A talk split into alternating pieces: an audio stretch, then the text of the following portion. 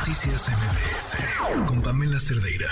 Oigan, en este espacio hemos platicado, durante una semana le dimos además este, diversos espacios para hablar del tema de la psilocibina.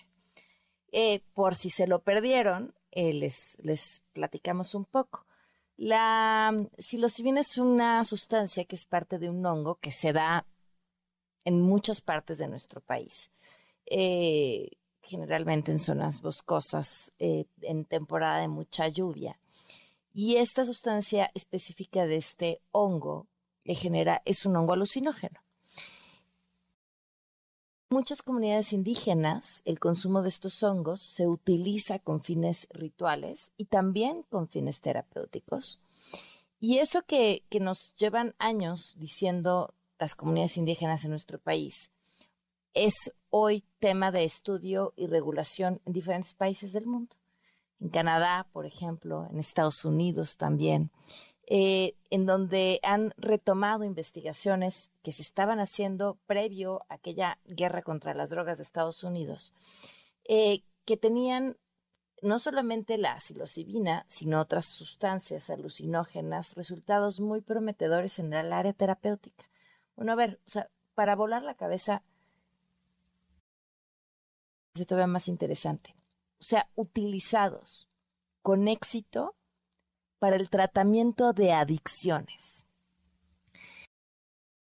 Este tema. Bueno, pues nos acompaña en la línea la senadora por el Verde, Alejandra Lagunes Soto, eh, secretaria de la mesa directiva e integrante de la Comisión de Ciencia y Tecnología, Medio Ambiente y Salud, porque, porque ha, ha visto este tema, lo tiene sobre la mesa y prometió presentar una iniciativa de ley para despenalizar y regular el uso terapéutico de estos hongos.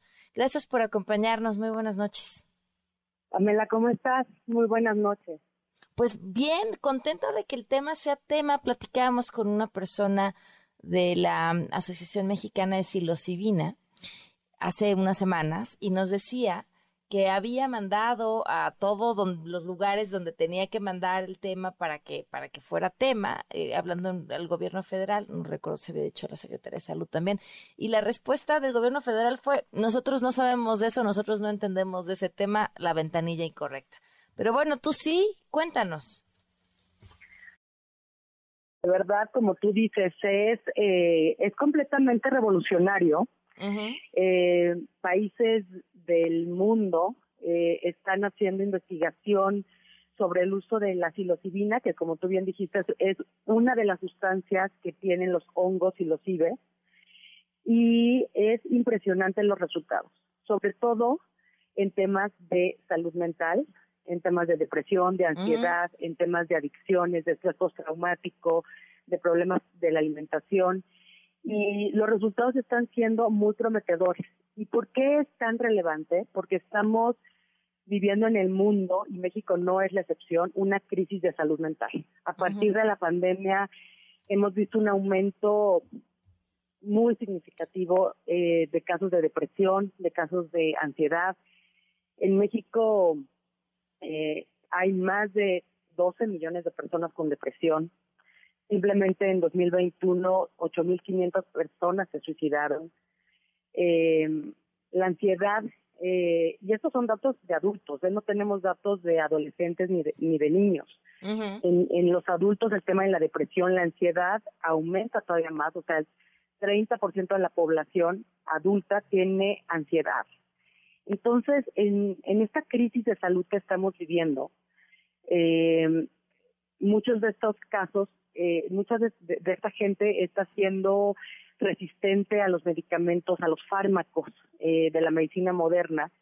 Y es por eso que muchos países ya llevan años eh, estudiando eh, los enteógenos o la medicina eh, tradicional, el uso de, de, de, estos, de estas sustancias como los hongos, como eh, el DMT, en, fin, son, son sustancias de origen natural que se encuentran en la naturaleza, pero que hace más de 50 años eh, fueron completamente penalizadas y hoy se encuentran en la lista 1 de la Ley General de Salud. Esto quiere decir que están junto con las metanfetaminas, con la cocaína, la heroína y es este es completamente ridículo porque no se ha revisado esta lista en más de 50 años y la ciencia ha demostrado que estas sustancias, al contrario de ser dañinas para la salud y de ser este y, de ser adictivas,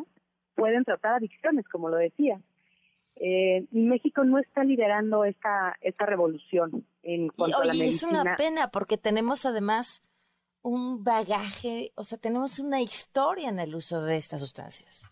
No, no nada más eso. México es el país número uno en el mundo de fauna y flora psicoactiva. Esto quiere decir que somos el país que más tiene eh, estas, esta, estas sustancias que están en la naturaleza. y, y, aquí es donde se pone muy interesante, ¿no? Porque los pueblos originarios, eh, los pueblos, los, los pueblos indígenas, llevan cientos de años, incluso ellos dicen miles de años, utilizando esto como medicina.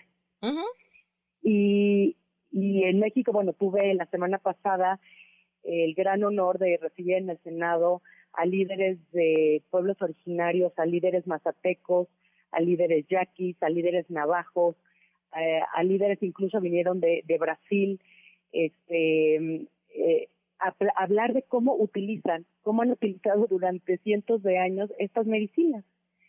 Y, y es muy interesante escuchar esta parte. También, también tuvimos otra mesa con psicólogos, con psiquiatras, eh, con doctores, comunidad científica, para hablar de la investigación que se está haciendo en otros lugares del mundo que comprueban el beneficio para tratar estos casos, casos de depresión crónica, de ansiedad, de estrés traumático, de adicciones, eh, en fin, eh, les, les, han encontrado una cantidad de, de, beneficios y, y, pues estamos elevando la conversación, estamos poniendo este tema sobre la mesa eh, y la idea es regular, regular, y, y, y lo ves posible, esta sustancia.